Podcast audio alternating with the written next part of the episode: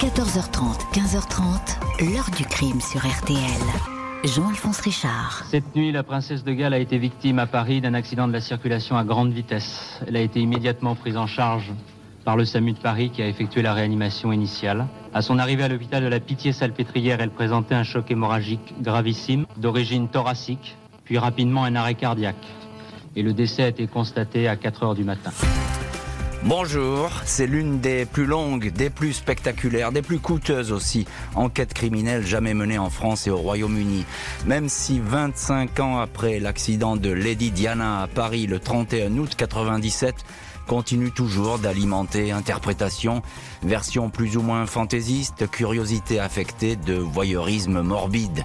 Derrière cette mort spectaculaire lors d'une course à 150 km heure, des dizaines de policiers se sont relayés à Paris et à Londres pour faire jaillir la vérité.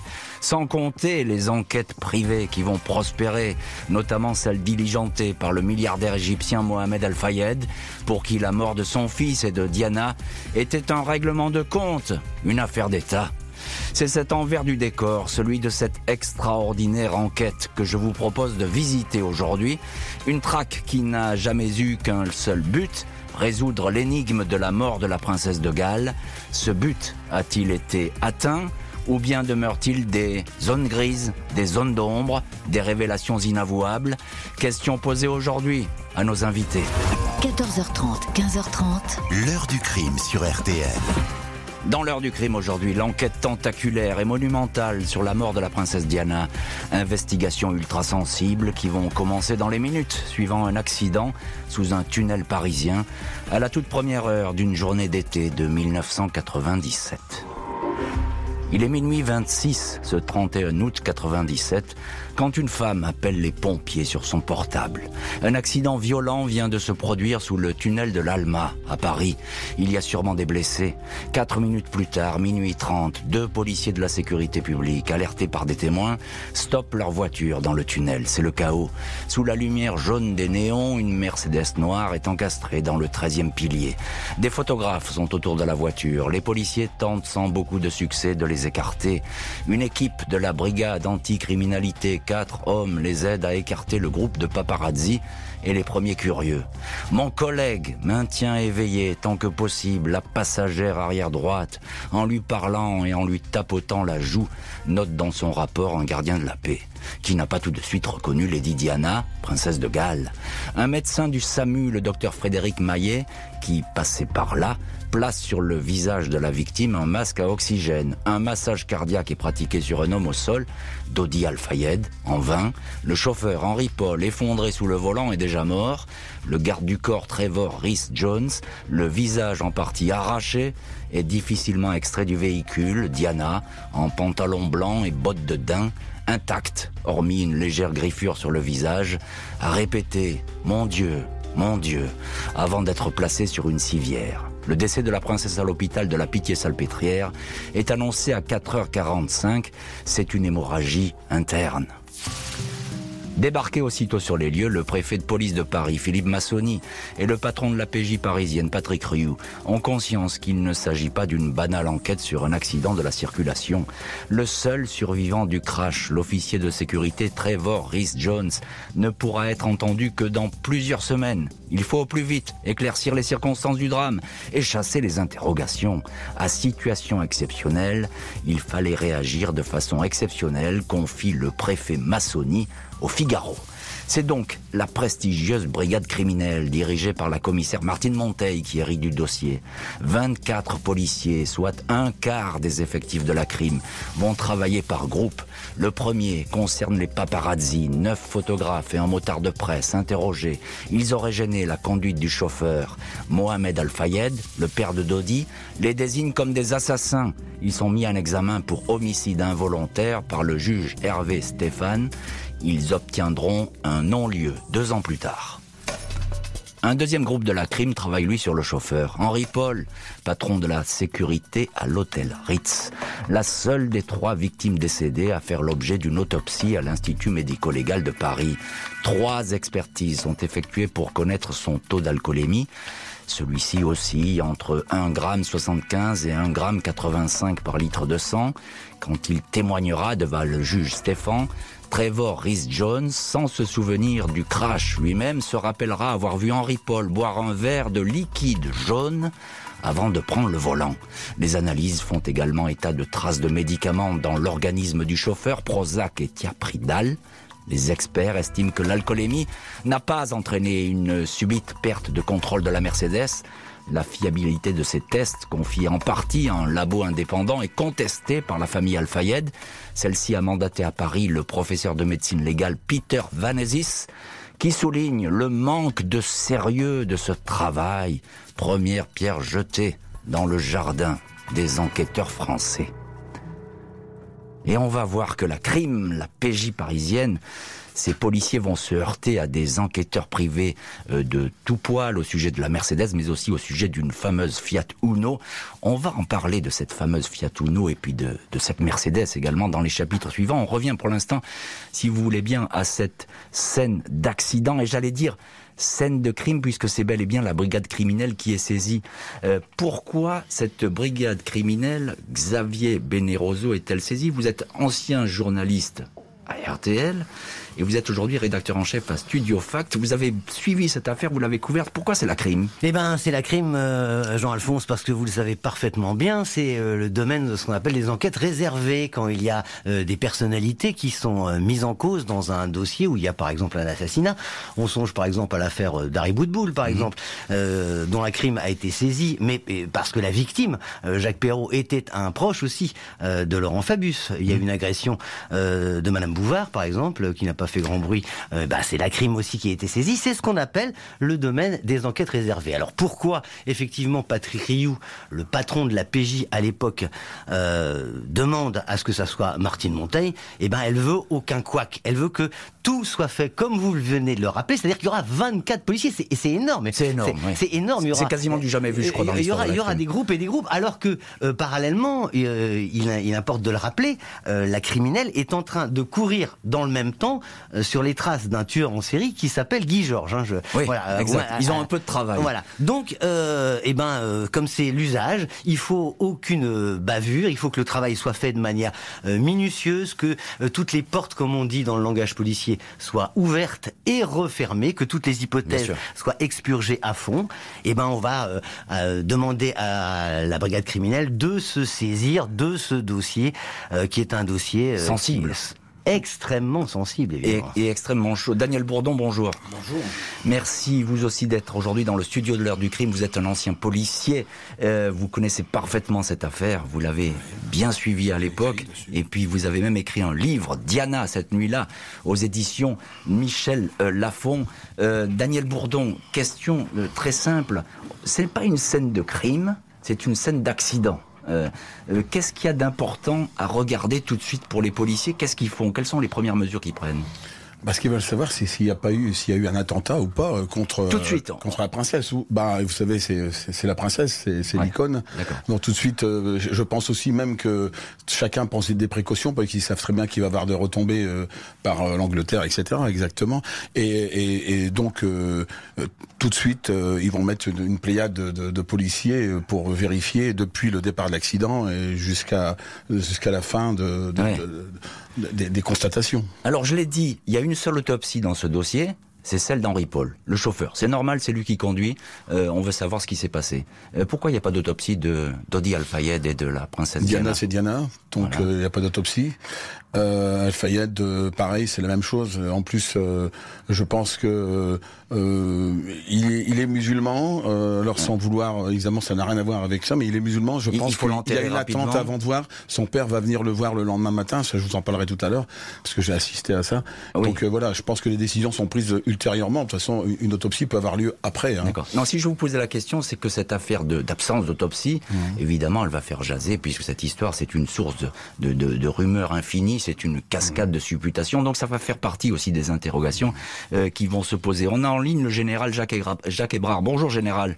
Oui, bonjour Jean-Alphonse. Merci beaucoup d'être aujourd'hui en ligne dans l'heure du crime. Vous étiez à l'époque chargé de l'enquête technique pour expertiser cette fameuse Mercedes. On va en parler de cette fameuse Mercedes euh, dans le chapitre suivant. Vous avez, euh, général, participé à la création en 90 de l'IRCGN, c'est l'Institut de recherche criminelle de la gendarmerie nationale. Euh, c'est un bureau extrêmement pointu et chargé des expertises techniques d'accidents et évidemment de, de, de crimes. Qu'est-ce qu'il y a d'important, général Ebrard, sur cette scène? Le moindre détail détail compte, il faut tout ramasser, il faut tout regarder oui, alors tout à fait. Alors c'est nos collègues policiers, en particulier de la brigade chargée des accidents euh, de la, de, la préfecture de police, qui s'est occupé de, de cet aspect-là. Mais il faut forcer de constater qu'ils ont bien fait le travail, puisque hmm. on trouvera des débris d'optique euh, à disposition. Et ensuite, quand on analysera la fameuse trace blanche euh, présente sur la Mercedes, Mercedes on pourra faire des comparaisons. On aura même des éléments, euh, on travaillera sur la jante du véhicule pour savoir à partir de quel moment il a chevauché le, le terre-plein central de la, du hmm. tunnel. Donc voilà, tous ces éléments ont été collationnés avec, avec attention. Et donc ensuite, le 30 septembre, la voiture sera remise en place dans le tunnel pour, euh, une, pour, une, reconstitution, hein, c'est ça Une reconstitution avant que le véhicule soit euh, transporté dans les locaux de l'Institut de recherche criminelle qui se situe à l'époque à Rony-sous-Bois et pour un examen par un collège d'experts dont je reparlerai tout à l'heure. Oui, on va, va durer pratiquement 13 mois. Voilà, on va en parler dans le détail de cette histoire de Mercedes parce que c'est important, il faut tordre le cou à toutes les rumeurs. Xavier Beneroso, vous êtes d'accord avec ça ce, euh, Oui, je suis absolument d'accord, mais surtout ce qu'il y a d'extraordinaire, c'est qu'il y a un décalage entre le traitement médiatique, on, on va le voir dans détail, c'est-à-dire dans un premier temps, il va y avoir les, les les photographes qui vont être accusés, alors que, comme vous le faisiez euh, remarquer deux de nos intervenants, déjà, tout de suite, immédiatement, euh, la brigade criminelle, ils ont des petits bouts de verre, des petits bouts d'optique, donc ils savent. Et en plus, on le verra avec le rapport qui a été révélé sur RTL, ils savent que euh, il y a des témoins qui ont vu une voiture qui aurait été susceptible de taper, euh, de taper la Mercedes et que tout de suite se dessine la possibilité d'une collision, mais immédiatement, alors que le grand public va mettre en avant, je veux dire, l'accusation contre les paparazzi dans un premier temps.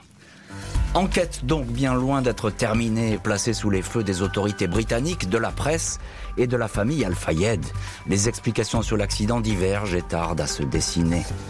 Les policiers de la crime travaillent sous pression, celle des autorités françaises et britanniques qui attendent des résultats, celle aussi de la famille Al-Fayed qui dénonce depuis le début une vérité cachée.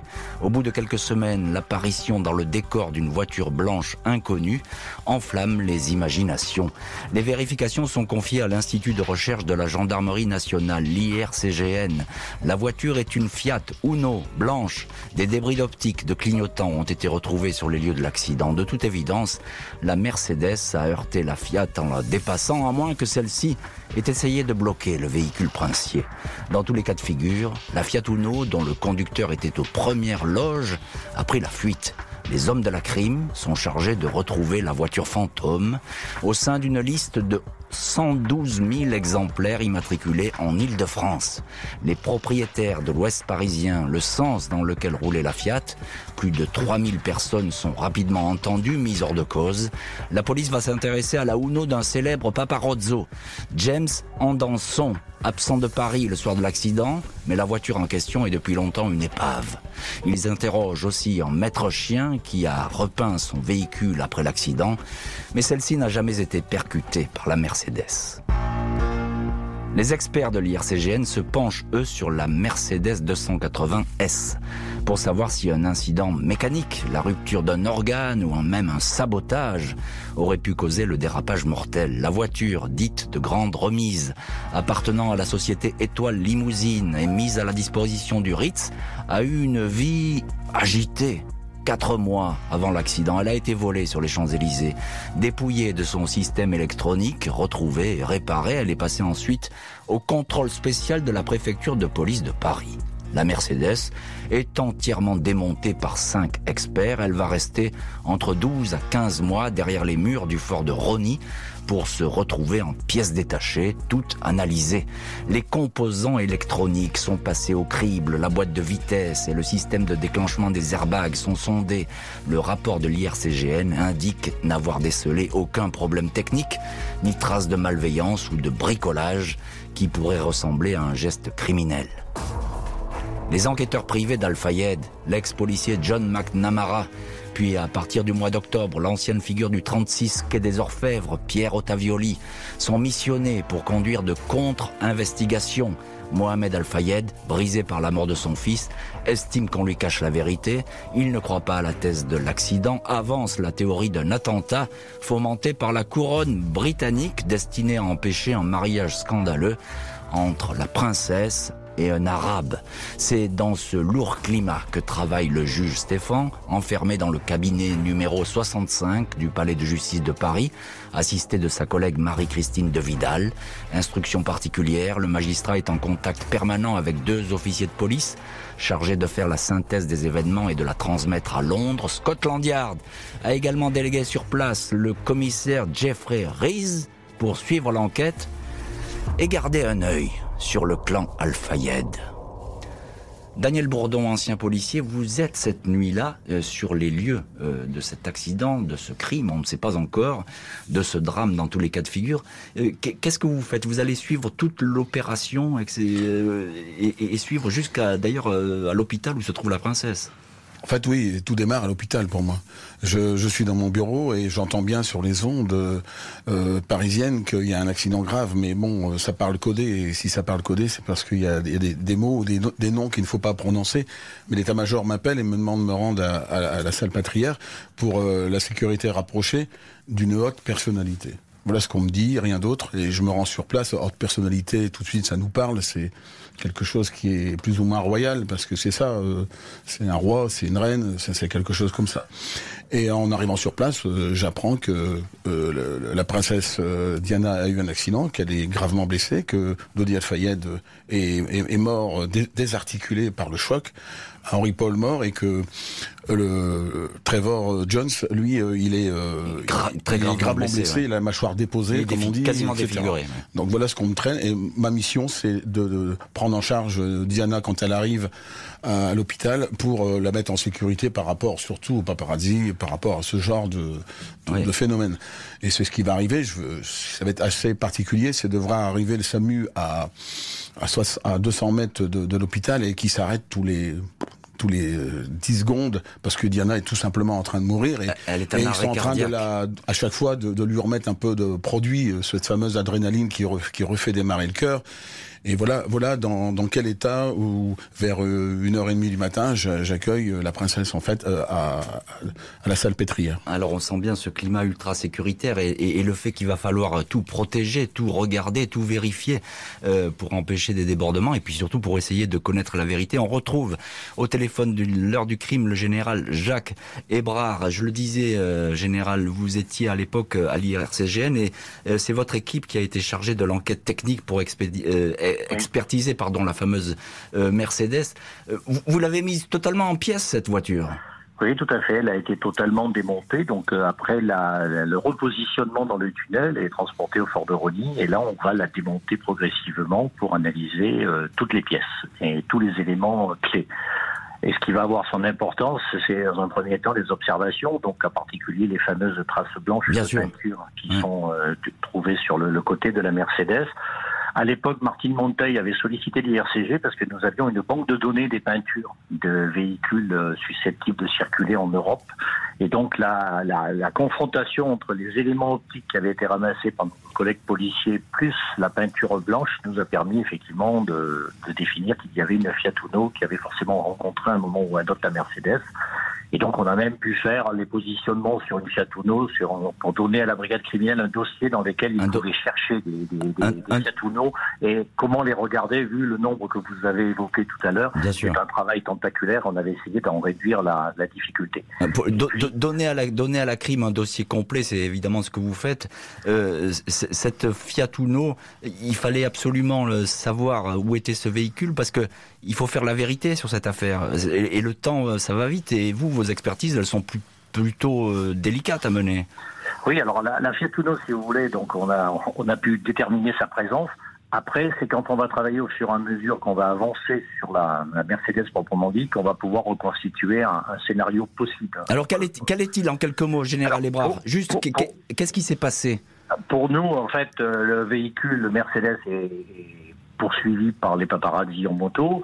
Euh, le véhicule Fiat Uno rentre côté gauche euh, dans l'entrée du tunnel sous le pont de l'Alma. Pour ceux qui ont déjà utilisé ce tunnel, à l'époque, il y avait un espèce de petit creux. On, avait l'impression de s'enfoncer et de rebondir. Donc on, a analysé le fait qu'il voit au dernier moment, euh, le, conducteur de la, de la Mercedes voit la, la Fiat Uno pénétrer il va vouloir donner un coup de volant pour l'éviter, peut-être parce mm. qu'il est justement dans la, dans la, la course poursuite avec les paparazzis. Et à ce moment-là, le coup de volant qu'il donne, bah, il va conduire le véhicule à s'encastrer dans le dans le 13e pilier du, du tunnel sous le pont de l'Alma.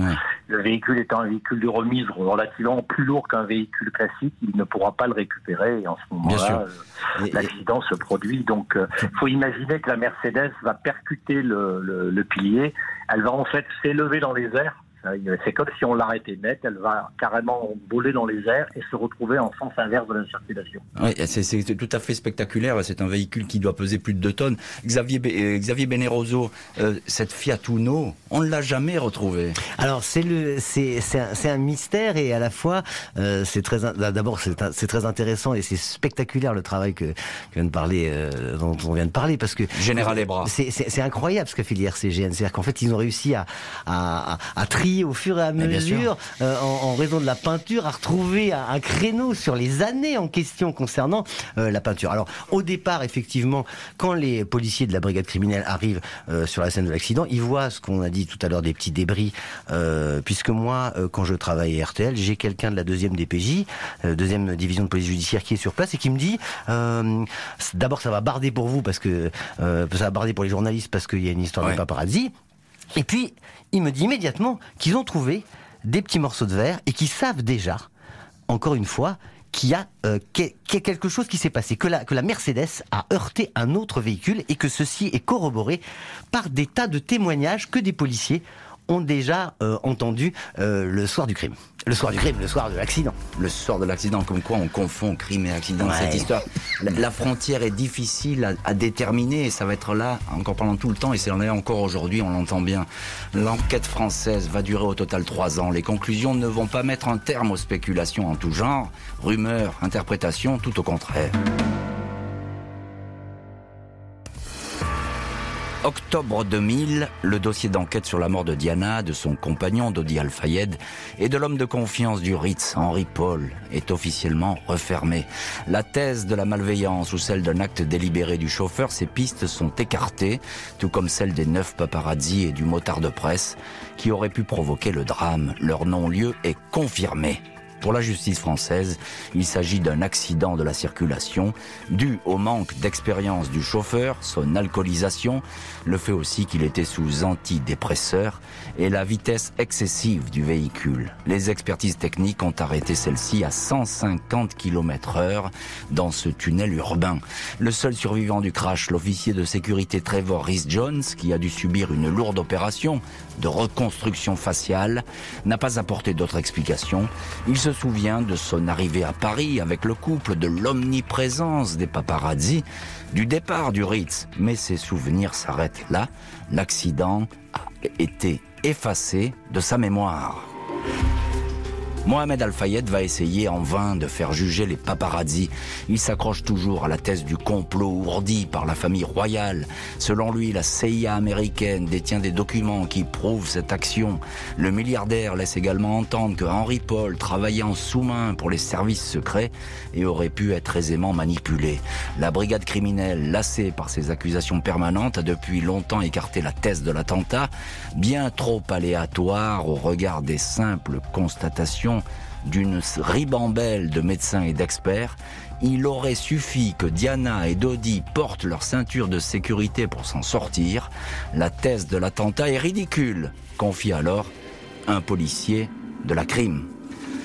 Alors évidemment, on navigue entre thèse et antithèse dans cette histoire. Euh, Daniel Bourdon, ancien policier, puis auteur du livre, je le rappelle, Diana, cette nuit-là, aux éditions Michel Lafon, vous connaissez parfaitement cette histoire. L'attentat, c'est la thèse rabâchée par Al-Fayed. Est-ce que cette hypothèse peut être sérieusement étayée? Non, au regard de, de l'accident, des investigations, du déroulement de l'accident, il était impossible de minuter un attentat pour tuer euh, qui que ce soit dans cette voiture euh, avec un tel accident. C'est impossible. Euh, Diana était en Sardaigne quelques jours avant. Il aurait été très facile de faire un attentat avec elle quand elle était dans l'eau mm. en pleine mer. Euh, avec, je sais pas, des plongeurs. Enfin, on peut imaginer beaucoup de choses. Mais un accident millimétré à ce point et être sûr que quelqu'un ciblé dans, à l'arrière du véhicule décède, non, certainement pas. C'est impossible. Euh, Xavier Beneroso Oui, alors moi, euh, c'est vrai que la thèse de l'attentat tient pas, mais euh, Daniel le sait aussi, c'est que souvent, vous avez les, rumeurs, les histoires de complot, ça tient sur des, sur des petites informations. Des détails. sur des détails. Alors Henri Paul, et ça je pense que vous allez nous le confirmer, Henri Paul était, ça n'est pas un secret pour personne, était sans doute en relation avec les services secrets français. Pourquoi? Parce que quand on est chef de la sécurité d'un palace, forcément, de temps en temps, eh ben, on renseigne euh, les services, que ce soit la DST à l'époque, le contre-espionnage, ou la DGSE, ça, Daniel. Exactement, exactement. Euh, je veux dire, ça, c'est. Donc, du coup, de ce de ce petit élément, si vous voulez, euh, eh ben, euh, Mohamed El Fayed s'est servi de ces petits éléments en disant, alors, il a travaillé. Alors, c'est pas travaillé, s'il a donné des renseignements, parce que le gouvernement français a besoin de savoir si euh, Yasser Arafat, par exemple, est au crayon. Mais ça, c'est de bonne guerre. Tous les, ce qu'on appelle les hommes aux clés d'or, les grands, les grands concierges des, grands palaces, euh, sont euh, les meilleurs agents de renseignement, des, des, renseignements français ou même à l'étranger. Ça, c'est un classique. Mais de là à dire que Henri Paul serait, aurait été placé aux commandes pour être un kamikaze, en quelque sorte. Malheureusement, et, non. Tuer la princesse, il y, a quand même un pas qui est, qui, qui est ah, Malheureusement, je pense que c'est vrai le travail de la brigade criminelle a, dépeint un homme qui était euh, surtout euh, qui sortait d'une histoire euh, amoureuse qui était qui s'était mal passée. à un moment donné, la direction du Ritz a essayé de faire croire à la brigade criminelle que Henri Paul ce soir-là n'avait bu que du jus de pamplemousse. Malheureusement, les enquêteurs de la criminelle sont allés vérifier les tickets de bar du Ritz et ont découvert qu'il s'agissait de deux pastis. On a découvert aussi que Henri Paul, qui travaille, qui traversait une, un, je veux dire, un moment un peu difficile dans sa vie, avait euh, l'habitude de, boire chez lui. Il y a eu des hmm. perquisitions. Il, il habitait tout près du Ritz. Oui, euh, qui ont été faites à son domicile et qui confirment cette thèse. Alors je comprends bien que pour euh, beaucoup de personnes qui ont connu Henri Paul, cette maladie, puisque c'est une maladie, l'alcoolisme a été caché pendant pendant longtemps, que ça ne correspond pas forcément au personnage qu'ils avaient vu ou, cru voir devant devant eux, mais que malheureusement, hmm. bah, c'est bien ça qui s'est passé. Général Ebrard, juste en quelques mots, vous nous certifiez que tout a été fait côté français pour analyser le moindre détail le moindre, ah le moindre boulon même de cette Mercedes. Tout a été, alors, en fait, tout a été analysé puisque la voiture a été démontée pièce par pièce. Par exemple, les huiles ont été analysées par un laboratoire indépendant pour vérifier qu'il n'y avait pas eu non plus de sabotage possible.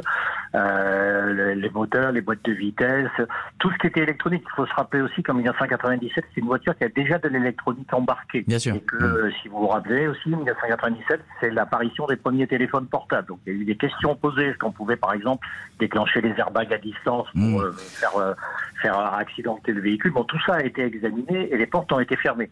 Je précise aussi que la, la société Daimler-Benz a entièrement coopéré avec nous.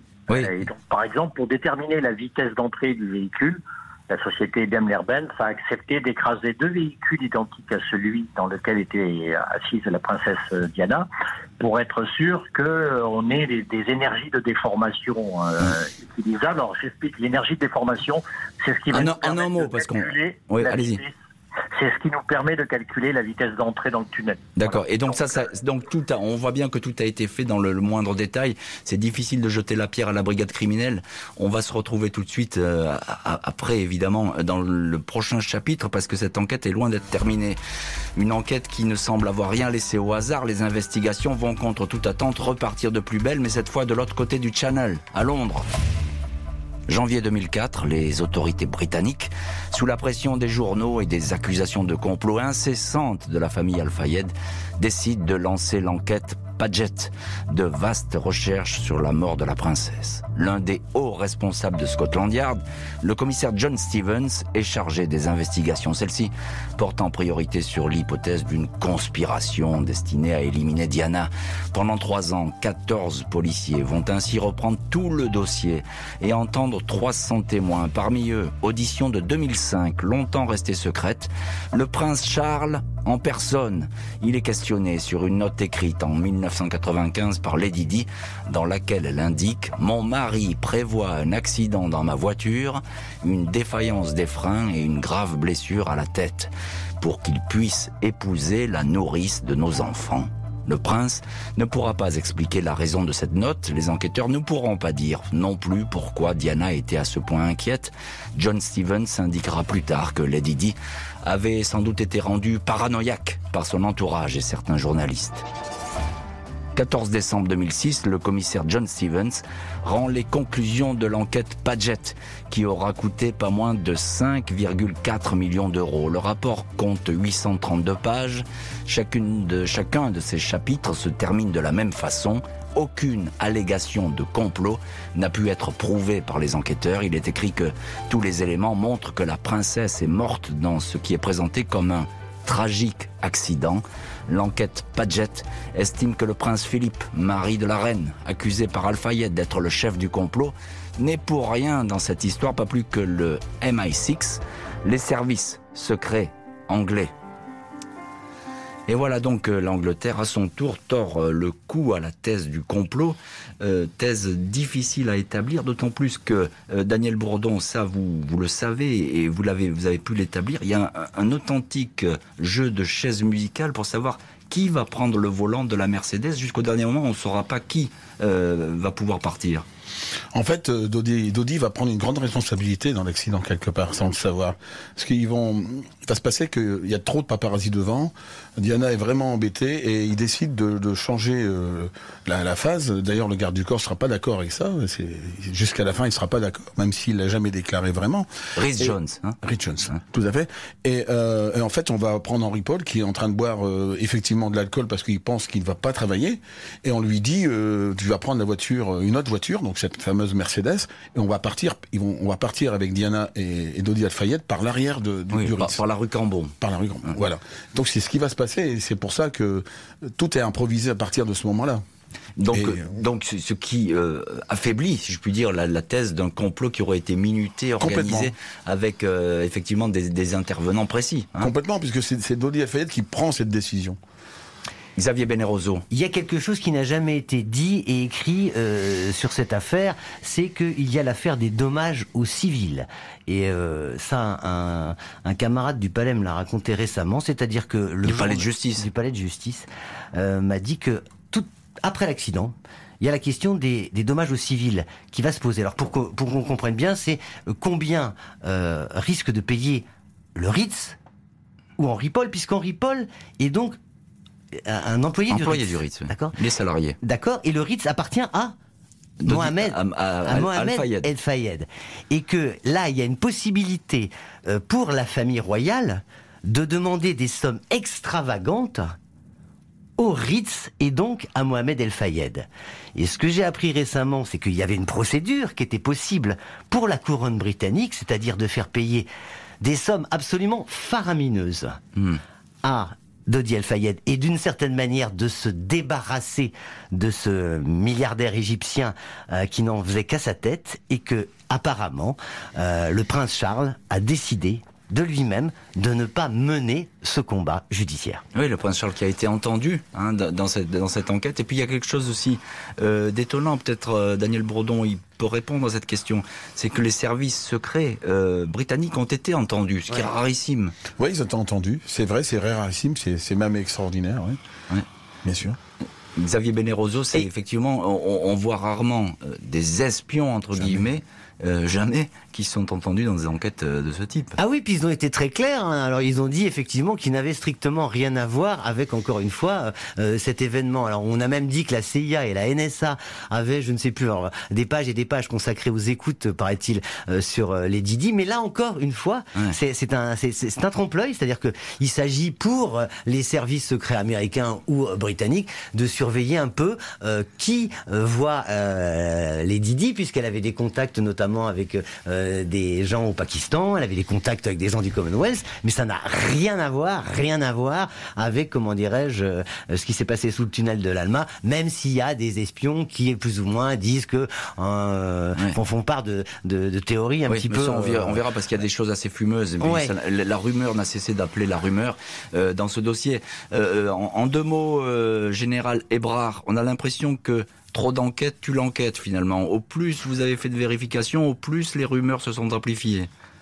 Oui, enfin sur le, véhicule, il n'y a pas vraiment eu de, de, non, vous, avez, vous, avez coupé court très vite. Euh, moi, j'ai été entendu dans le cadre de l'affaire Padgett, puisque les Anglais nous ont proposé, dans le cadre de la contre-enquête, d'expliquer de, ce que nous avons fait. Ils nous ont posé deux, trois questions, donc il n'y a jamais rien qui a été remis, remis en cause.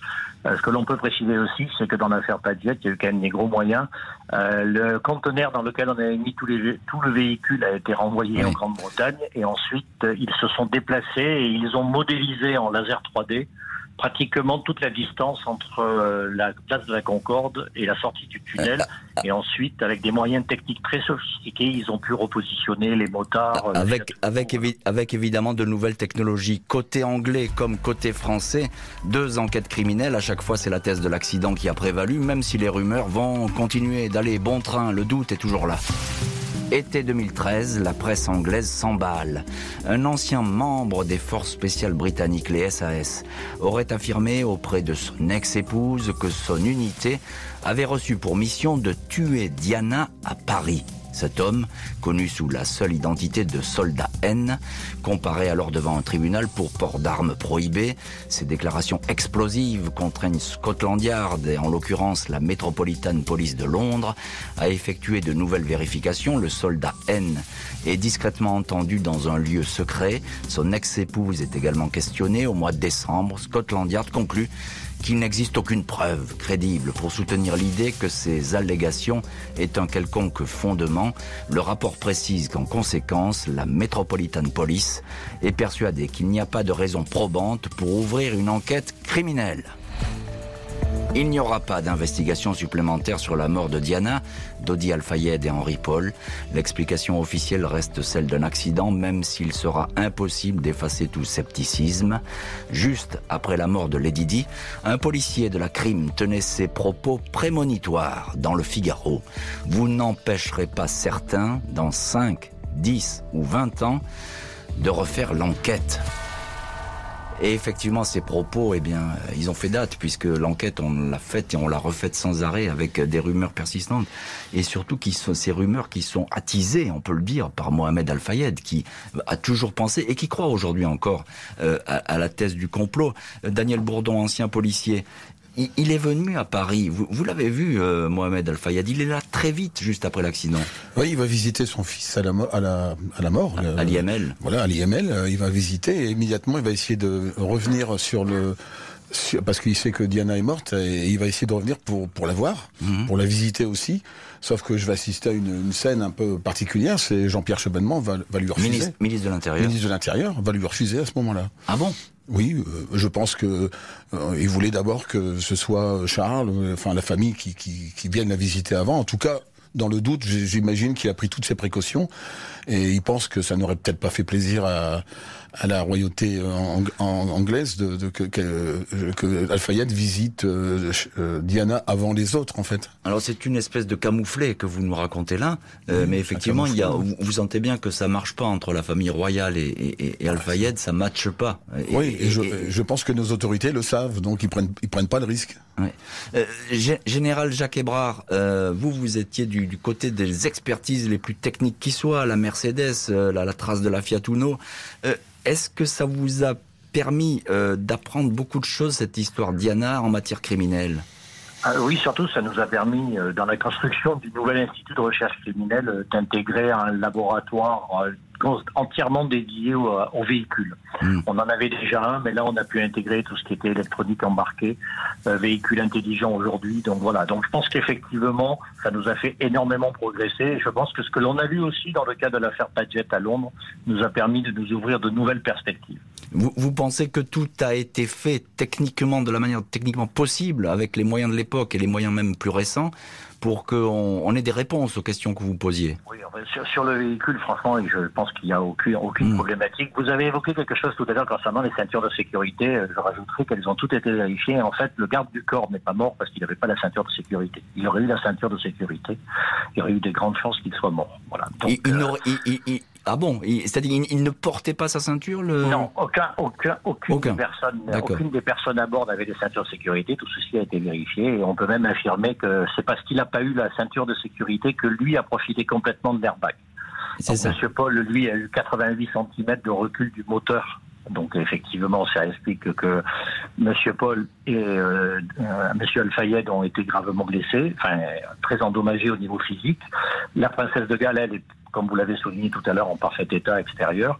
Mais par contre, le garde du corps est effectivement abîmé. Il est surtout abîmé parce qu'il a pris l'ouverture de l'airbag, il a pris la partie de, la porte. Mais c'est grâce à la ceinture de sécurité qu'il a certainement été, il a certainement survécu au crash. Je comprends bien. Étonnant cette histoire de euh, Diana, tout de même, qui est indemne avec ce visage. Euh, à l'époque, le préfet de police nous en parlait, euh, Monsieur Massoni, euh, nous disait qu'elle avait une simple griffure sur le visage et que ce corps était intact. Ça fait partie du mythe Diana. C'est en ça aussi que cette affaire, elle est extraordinaire. Oui, alors euh, moi j'ai presque envie de laisser la parole à, Daniel sur ce sujet parce que moi, j'allais dire, les gens de la brigade criminelle m'ont toujours euh, rapporté que euh, finalement, ce que vous disiez au début de l'émission, ce qui est assez spectaculaire, c'est que il n'y a pas de traces sur le visage de cette femme, de la princesse des cœurs. Il n'y a pas de, traces comme quoi elle est, elle est vraiment touchée dans sa chair. Alors Daniel, quand vous l'avez quand vous l'avez vu, j'allais dire, dans ces derniers instants, est-ce que vous pouvez nous confirmer c'est... Alors, à 4 heures, vers 4 heures, on, on apprend qu'elle décède. On apprend qu'elle décède. je vais remonter dans l'ascenseur avec elle euh, et une infirmière décédée. On va improviser, ils vont improviser une une chapelle euh, ardente, on va dire, euh, pour la visiter. Et je vais me retrouver seul avec elle pour la sécurité immédiate, seul avec elle dans, dans cette pièce de l'hôpital où elle me sent, elle semble dormir. Effectivement, ça, on revient à dire qu'elle a cette petite griffure au front et, et rien d'autre. Elle est, elle est belle, elle est, elle semble dormir en fait. Une princesse qui semble dormir. Merci beaucoup euh, Daniel Bourdon, Xavier Beneroso et le général Jacques Hébrard d'avoir été les invités de l'heure du crime aujourd'hui. Merci à l'équipe de l'émission. Justine Vignot, Marie Bossard à la préparation. Boris Pirédu était à la réalisation. L'heure du crime, présenté par Jean-Alphonse Richard sur RTL.